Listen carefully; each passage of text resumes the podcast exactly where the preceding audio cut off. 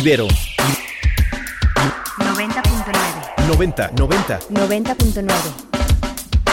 Ibero 90.9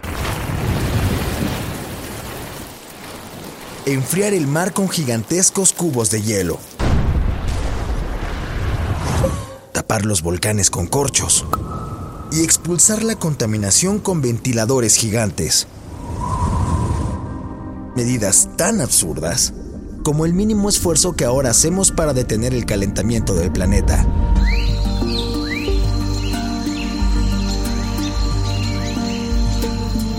La Tierra está a dos grados de una catástrofe, y saberlo es el primer paso para evitarlo.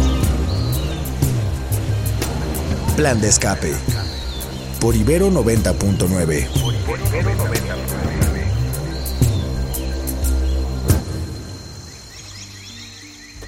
Hola, hola, qué bueno que estás aquí en Ibero 99, estás aquí en la radio de la Universidad Iberoamericana en el 90.9 de FM.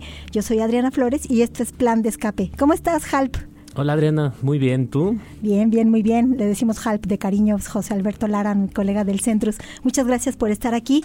Eh, estás aquí en Plan de Escape. Este es un programa de sustentabilidad. Queremos poner en la mesa muchos temas que tienen que ver con nuestra vida en el planeta, con la manera de vivir, con que nuestros medios de vida y nuestras formas, nuestros estilos de consumo, de convivencia, eh, pues nos encaminen hacia la sustentabilidad. Muchísimas gracias por estar aquí. Te recuerdo nuestras redes sociales, arroba ibero99, eh, si andas por el Twitter X, arroba ibero99 FM, y el teléfono aquí en cabina, 55 529 25 99. Gracias a Gabriel por estar aquí en la cabina también con nosotros, a Rox y a Sofía y a todo el mundo en la producción. El día de hoy, aquí en Plan de Escape Halp, nuestro tema.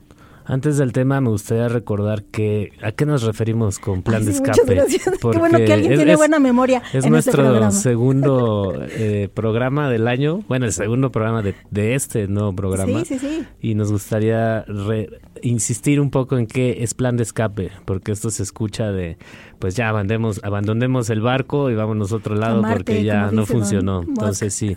Entonces, bueno, plan de escape, queremos decir que no es ese plan de aba- abandono, no es, no es que nos queramos ir del planeta, sino son pequeñas, grandes acciones que nos permitan escapar de esta urgencia, de esta crisis climática.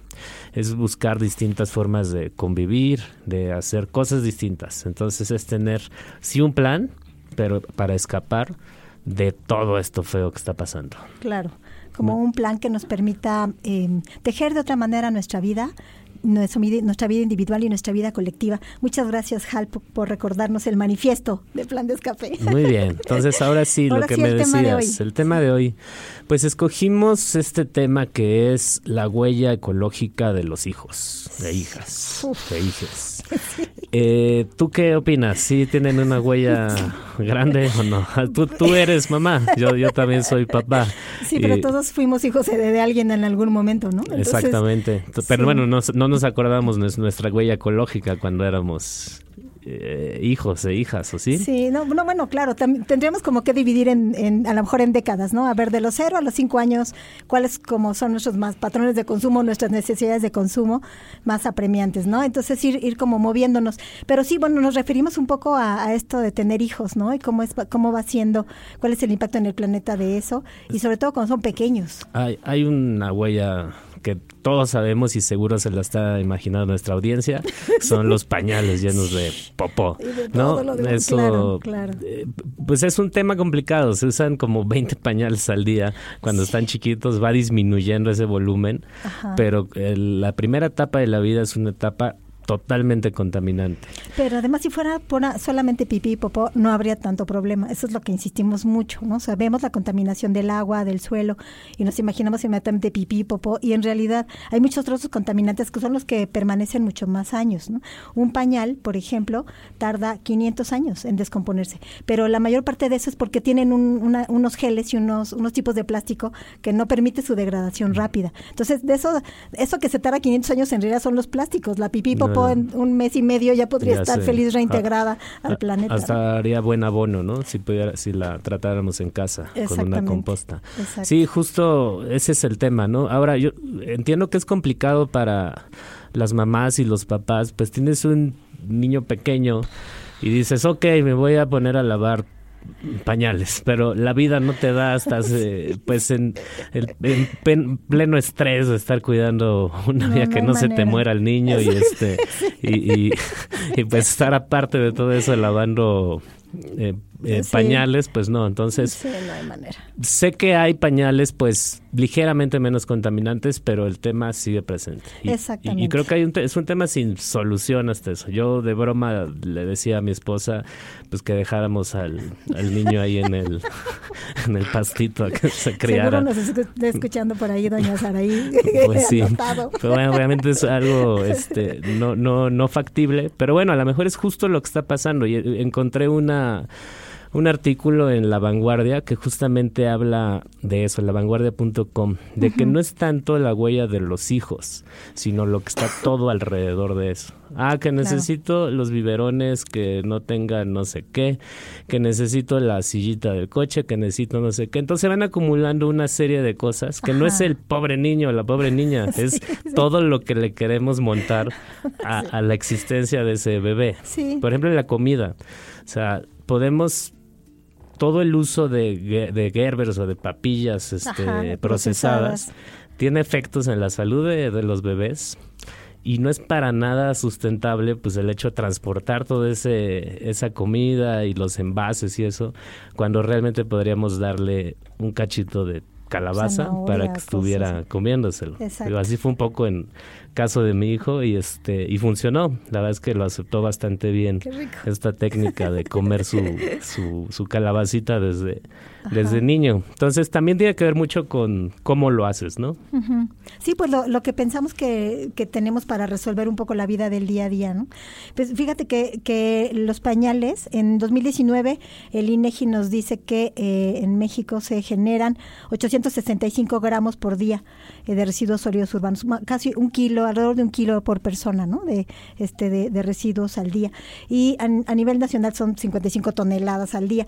El 6.5% de son pañales. O sea, sí es una cantidad que tendríamos que ponernos a pensar qué hacemos con eso. Y hay algunos investigadores, investigadoras, tratando de mirar si hay posibilidades de compostar eso, porque en pocos meses eh, el, ese 70% que fue pipí popó, pues ya está reincorporado, y el, el otro en realidad te reduce el problema al 30% del original, que tampoco es una cifra chiquita, pero ya es mucho menos tratar el 30% de plásticos que el 70% de basura. Que si hay opciones. Pues. Sí, exactamente, se están haciendo algunas investigaciones ahí para tratar de en qué medida es compostable en qué climas, de qué maneras, sobre todo la recolección y la reparación de eso. Sí, ahí el tema, bueno, me voy a meter a otro tema que es de otro programa probablemente, pero es los, los baños secos, ¿no? O ah, sea, ¿qué es esto?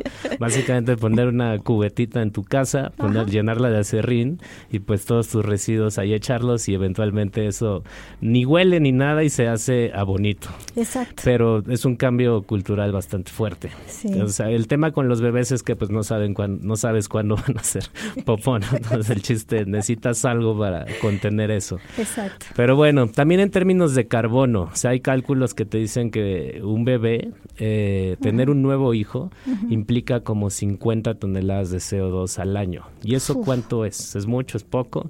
Para que tengas una idea, un coche coche mediano, pues produce alrededor de tonelada y media al año de CO2. Wow. Eh, es decir, entonces un, niño más o un, bebé más, pues contamina lo de 30, coches. entonces no es cosa menor. Sí, sí, sí. Pero bueno, este, ¿tú qué opinas respecto a Opino que vayamos a escuchar una capsulita con información al respecto. Gabriel, muchas gracias. ¿Es realmente el cambio climático una razón para no tener hijos? En un blog del grupo Ciencia Climática se discuten algunos puntos sobre este tema, siendo uno de los más importantes el contraste entre países de altos ingresos y de bajos ingresos. Aunque cada habitante de la Tierra es responsable de unas 5 toneladas de emisiones de CO2 al año, esta cifra varía entre países. En 2019, el estadounidense promedio emitió 30 veces más CO2 que un habitante de Sudán. Por esta razón, tener un hijo menos en un país rico reduciría la huella de carbono entre 7 y 58 toneladas por persona al año. El estilo de vida también cuenta, ya que se pueden reducir las emisiones al reducir los niveles de consumo, realizando compras responsables y al incrementar el compromiso con el cuidado de nuestra comunidad. Los países de mayores ingresos se enfrentan al reto del envejecimiento de su población En Japón e Italia, por ejemplo, entre el 23% y el 28% de su población supera los 65 años. En otros casos, las bajas tasas de crecimiento poblacional ocasionan la reducción en la mano de obra y el aumento del costo del cuidado de los ancianos. La baja tasa de natalidad en Japón ha provocado cambios en la educación y se han ajustado las políticas laborales, sanitarias y fiscales al respecto. En Singapur, por su parte, existen políticas como subsidios y permisos de paternidad o maternidad que favorecen que cada mujer tenga dos hijos, buscando estabilizar las cifras poblacionales. Regresando a nuestra pregunta de si el cambio climático es realmente una razón para no tener hijos, tenemos, por un lado, que el aumento del número de personas en el planeta incrementaría los niveles de consumo exponiendo a las generaciones futuras a mayores riesgos. Por otra parte, aunque tener menos hijos reduce las emisiones de carbono, también se incrementan los problemas de envejecimiento de la población. El reto global es entonces trabajar en los cambios políticos para reducir el impacto de cada persona en el ambiente según su contexto. La educación y la participación en los debates sobre el clima y sobre las opciones colectivas son, en definitiva, un buen comienzo para construir vías hacia la sustentabilidad. Puedes encontrar estas discusiones en el blog del Centrus de la Ibero y en climatescience.org. súper interesante estas cifras que nos, la, nos dio la cápsula, ¿no? Como que si miramos los países ricos pasan algunas cosas, si miramos los países pobres pasan otras cosas. Entonces no es lo mismo tener hijos en, en Estados Unidos, donde, eh, como nos acaba de decir la cápsula, eh, el consumo es 50 veces mayor a un hijo de un habitante en Sudán. Claro, es un tema, creo que afecta a, muchos temas, es tema de la desigualdad. Las cosas, solemos ver las cosas iguales en todos lados, pero la verdad es que no. Por ejemplo, toda esta onda de vamos a decrecer, vamos a dejar de consumir, pues suena bien, cuando estás en un país con muy altos estándares de vida y de, calidad de vida, pero pídele eso a, entornos rurales en México, pues, o en, digo, en otros países con bastantes niveles de pobreza, pues no suena como una buena opción. Igual acá, ¿no? O sea, no tengan hijos, pues sí, pero ¿dónde? O sea, ¿qué tipo de, de persona estamos formando? Ahora, también puedes decir, ok, mi hijo puede ser incluso un agente de cambio uh, de lo que está pasando. Y de hecho, de hecho se está viendo, o sea, tú ves a nuestros estudiantes y pues piensan distinto a como pensabas, incluso nosotros. O sea, ya traen otra forma de, entender el mundo. Entonces, yo no estoy tan seguro de, no tener hijos o hijas. ¿Tú? Híjole, déjame decirle a nuestra audiencia primero que se comunique con nosotros. me voy a salvar un poco de, que me acorrales con la pregunta, Halp. 55 529 25 99. Échanos un WhatsApp platícanos, ¿tú qué piensas de esto? Eh, ¿Piensas tener hijos? ¿Piensas que sí? ¿Piensas que no? ¿Cuántos tienes? ¿O definitivamente crees que ahorita pueden haber muchas más opciones para tener una vida plena, feliz, que no tienen que ver con los hijos? Eh, ¿Cuáles son tus razones? ¿no? Que puede ser una cosa muy individual o pensando también en estas cuestiones del ambiente. Aquí en Ibero 99, en plan de escape, qué bueno que estás con nosotros platicando estos temas. pues yo tengo un hijo. yo tengo un hijo, pero, pero, este, según eh, los cálculos para establecer, para mantener estabilizada la población es como dos hijos por mujer, eh, para que tampoco se queden eh, estas situaciones de poblaciones muy envejecidas, ¿no? Como Japón y como Europa, donde muy, muy poca gente con eh, en edades laborales es la que mantiene a todo el mundo, ¿no? Entonces. Pero bueno, también me surge una pregunta: ¿si somos demasiados o no en el mundo? Porque por una parte puedes decir no cabemos ya pero cuando piensas que hay, que hay mucho desperdicio, muchos residuos de comida, a lo mejor sí nos alcanza. Entonces a mí no me queda claro si somos muchos o no muchos, pero ¿tú qué dices? Que, que cuando reduces la natalidad en los países ricos, ahí sí le pegas directamente al planeta. O sea, así, ahí sí, ahí sí puedes reducir como el impacto de los hijos en el planeta. Bueno, entonces parece, aquí que creo que podemos dar paso a nuestra sección que se llama La bola de cristal, porque justamente vamos a hablar un poco de eso. va, va, va. Bola, de, cristal. a nuestra audiencia, bola de cristal significa predicciones, ya sea especulativas o basadas en algún dato duro sobre el tema que estamos hablando. Y ahorita estabas hablando de pues la proyección de la población. Lo que se está viendo a nivel mundial es va a seguir aumentando en promedio la población hasta más o menos 2100 y ahí se va a estabilizar ¿Y esto por qué? Porque todavía países, por ejemplo, África, sobre todo África, siguen teniendo tasas de natalidad altas, alrededor de cuatro hijos por, por familia, eh, pero en países más desarrollados incluso ya está decreciendo la población. En México tenemos ya por primera vez la tasa de reemplazo es, eh, es menor a, o sea, la tasa, de fecundidad es menor a la tasa de reemplazo. ¿Qué quiere decir eso? Que ya nuestra población va a empezar a decrecer. Ya, ya llegamos a ese punto.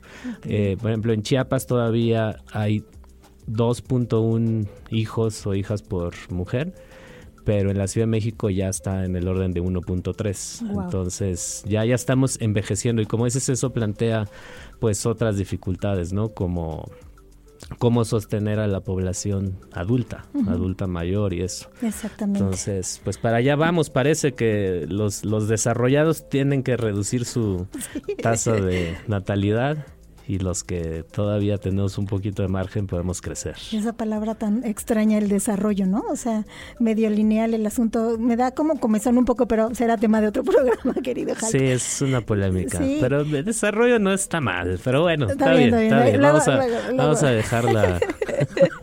Más bien la crítica es sobre el crecimiento, no sobre desarrollo. Y sobre esta idea de que tenga que ser lineal, desarrollo es así, uy, tú estás mal porque tienes que llegar acá. O sea, es así como, bueno, pero sí. sí, Tienes razón, vas a anotarlo aquí como al- otro, otro programa Sí. de eso. Entonces, bueno, tú- ¿cuál es tu predicción así para, para el futuro? ¿Qué va a pasar en 2100 en términos de la gente? Digo, ya te di los datos, Sí, pero tú cómo te ves? O sea, si ves este que tu hijo, por ejemplo, si te va a dar un nieto. Yo también, yo, yo creo que también ese es un asunto, o sea, lo- los estilos de vida sí son diferentes y, y- e impactan distinto. O sea, un vegano, un vegetariano, pues tiene un consumo en la huella de carbono mucho menor que un todólogo como yo que le encantan los tacos de suadero, ¿no? O sea, entonces sí, sí el impacto de- del carbono sí, sí cambia. Los estilos de vida también están cambiando. Y ya sabes que hay un factor que no hemos, bueno, yo no he considerado y no sé si esté contado en la medida, en qué medida está pegándole, es la migración. O sea, yo en todos los países que he tenido la fortuna de visitar, veo una población migrante muy fuerte y cada vez más creciente. O sea, la- lo que vemos nosotros ahorita, estas grandes migraciones de Sudamérica, Centroamérica para México, con esta esperanza de cruzar Estados Unidos, lo vemos en todo el mundo. Toda la zona en, en, Nueva Zelanda y en Australia está lleno de poblaciones eh, asiáticas, por ejemplo, gente de Filipinas, gente de China, gente de otros lados moviéndose. Si vamos a Europa, está, está lleno de gente de África, este, lleno de gente de Europa del Este también moviéndose. O sea, en realidad hay una hay un factor que, que no hemos considerado ahí, ¿no? Esto, estos anuncios ya lo está sufriendo Alemania y ya está Canadá también insistiendo mucho en contratar gente eh, especializada, por ejemplo, en cuidado del adulto mayor. ¿no? Entonces, este, ahí está, ya lo tenemos. Y son, ¿quién? Migrantes, ¿no? Entonces están in- invitando mexicanos, sudamericanos a entrenarse en esos en esas tareas, en esos trabajos, y les dan como ciudadanía eh, canadiense o, o europea. Y entonces, o sea, eso pesa también. Como paréntesis, es un dato curioso. eh, leí hace un tiempo en The Economist que si abriéramos fronteras, o sea, no existieran estas restricciones, el PIB del mundo sería como tres, cuatro veces más grande. Y a, lo Wow. mejor, a lo mejor me estoy equivocado del monto, pero sí era una cosa así Wow. enorme de Wow. cómo se duplica o se triplica el PIB del mundo. Tuvimos la visita de un premio Nobel hace eh, el año pasado Aquí en la y decía también Ajá, lo mismo, que abrir Wow. la migración en realidad se, hay evidencia de que es buena. Sí, sí, sí. Y bueno, ¿por qué, ¿a qué obedece que tengamos tantas restricciones? Tiene que ver más con el miedo que tenemos a, a las personas diferentes. Son Sí. cuestiones más, más ideológicas que de eficiencia. Sí, Pero bueno, como siempre estamos mezclando Pero temas de, de otro lado. Pero bueno, estoy de acuerdo contigo. Esa, la migración, este, vemos la, a los países como separados, ¿no? Como cuando en realidad somos producto de, de un montón de dinámicas ahí metidas. Exactamente. Y este asunto de, o sea, tengo un hijo, pero ese hijo va a vivir en México, pues va a vivir 79 años si es mujer y 73 años si es hombre, ¿no? O sea, ese hijo ya nació hoy y esos setenta y tantos años va a estar consumiendo cosas, necesitando agua, comida, energía, moverse, edu- educarse, etcétera. Te, te- mira, si quieres una conclusión del tema, para mí sería, sí tengamos hijos, pero eduquémoslos eh, responsablemente. Claro, Para que, claro. para que sean personas que incluso aporten al mundo, sean responsables. Bueno, nosotros también, pues, o sea, sí, sí. predicar con el ejemplo. Entonces, para mí creo que no es un tema de, de no tener hijos, sino de si los vamos a tener, pues que sean personas que Que le hagan bien a este planeta. Exactamente. Aquí está Gabriel muy pensativo, ya lo dejamos aquí en la cabina. Vamos a nuestro... Gracias por la conclusión, Halp. Vámonos a nuestra siguiente sección de noticias desde el Antropoceno. Muy bien. Bueno, pues traemos esta noticia de la BBC que dice la fertilización in vitro sin precedentes que puede salvar de la extinción al rinoceronte blanco del norte. Si ustedes no sabían, solo hay dos rinocerontes blancos existentes. Es que hay varias especies de rinocerontes. Eh, El, el gris, si es el gris, ¿no? Este, ese pues está más o menos... Bueno, su población no está tan tan vulnerable, mal, ajá. no está tan mal, pero la del blanco solo hay dos eh, ¿Individuos? dos individuos. Wow. De hecho, vi hace poco una foto en donde uno de ellos está custodiado las 24 horas por una persona armada. De Dios que no lo, no lo vayan a, pues, a matar. O a- todo esto empezó por quitarles los cuernos a los los rinocerontes. rinocerontes, claro. Entonces, bueno, se quiere hacer fertilización in vitro para recuperar eso. Es muy costoso. Entonces hay grupos que dicen, ¿por qué vamos a estar gastando tanto dinero en una sola especie? Mejor dediquémosla a otras especies. Entonces, bueno, ahí, ahí es como que no está, no está fácil la decisión. Sí, sí, Pero otras personas dicen, bueno, a ver, nosotros hicimos este problema para empezar. Nosotros Ajá. acabamos con el rinoceronte blanco. Entonces, pues es nuestra responsabilidad por pura ética, pues tratar de evitarlo, ¿no? Pues sí, y buscar otro afrodisíaco sería, ¿no? La, la lección del día. Uno sintético. bueno, pero hay que explicar. O sea, la- la- lo- lo- los cuernos de rinoceronte, su principal uso era pues como afrodisíaco. Ajá. En realidad un polvito de cuerno de rinoceronte. Entonces, algo que bueno, suena bastante ilógico este la- de este lado del mundo. Pero bueno, así es porque se acaban. Y la totuaba es un poco lo mismo, ¿no? Se Ah, utiliza sí, sí, la totuaba para, creo que para los mismos fines, ¿no? Exactamente, sí, sí, que es también. esta- pero bueno. Y es el problema de la pesca de la vaquita marina, ¿no? que también se eh, queda atrapada en las redes la totuaba Sí. y entonces también por un tema de afrodisíaco. O sea, hay que producir el amor de otra manera. Pues sí, buscar otras formas más, menos dañinas. Exacto. Bueno, en otro tema, ambientalistas advierten daños irreversibles en cenotes por perforaciones del tren Maya. Otra vez el tren Maya en las noticias ambientales. Exactamente. Entonces, bueno, hay en las redes sociales hay personas que han mostrado ya perforaciones en cenotes donde entran los pilotes de, de cemento Ajá. que son o de acero, no sé, que pues sostienen la- las vías. Entonces, bueno, esto lo pintan como pues que va a causar un desastre. Otra Puede vez. ser de, de muchas formas, ¿no? Desde derrumbes hasta contaminación, etcétera. Entonces, no sé, yo ahí- ahí necesitaría ver cuáles son los verdaderos efectos de estos pilotes. Pues no, ten- además no siquiera tenemos bien documentado, no sabemos hasta dónde es, como eh, en, realidad no sabemos si hay posibilidades de ir documentando tramo a tramo lo que está sucediendo.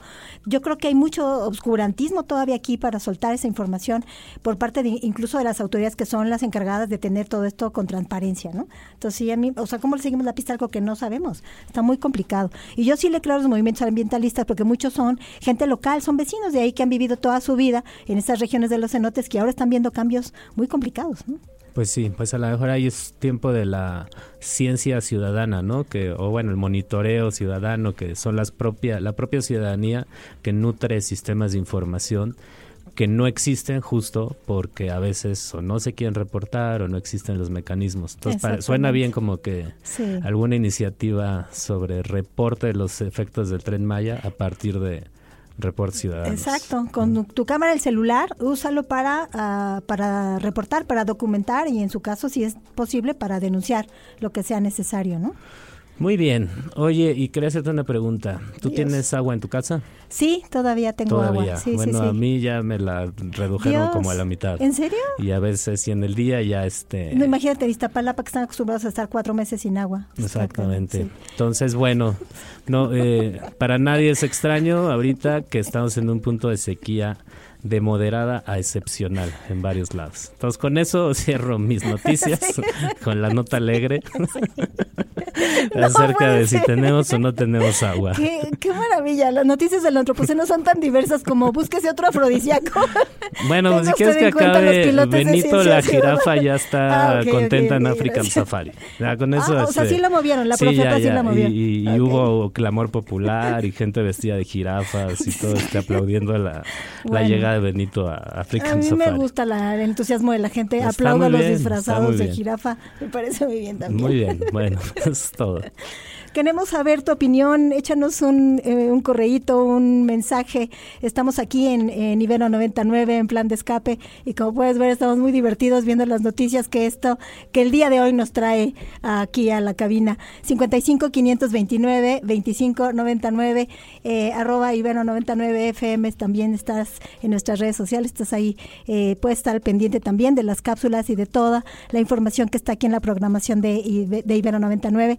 Eh, varios de los programas ya están subidos en estos reproductores, en Spotify y, y en diferentes reproductores de podcast y de audios. Así que no te pierdas los episodios de Ibero 99, están muy divertidos. Proponnos qué temas quieres que tratemos aquí eh, en la cabina con Gabriel, que seguro se divierte muchísimo también con nosotros. Halp, ¿alguna otra cosa? No, de- muchas gracias, un gusto estar aquí. Muchas gracias. Somos eh, José Alberto Lara y Adriana Flores del Centro Transdisciplinar Universitario para la Sustentabilidad. Nos vemos aquí en Plan de Escape el siguiente jueves, cuatro y media.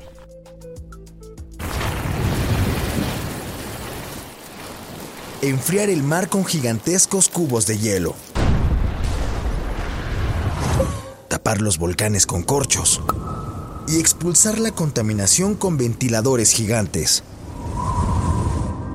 Medidas tan absurdas como el mínimo esfuerzo que ahora hacemos para detener el calentamiento del planeta.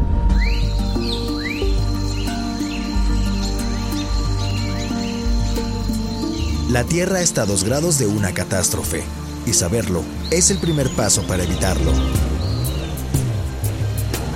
Plan de escape. Por Ibero 90.9.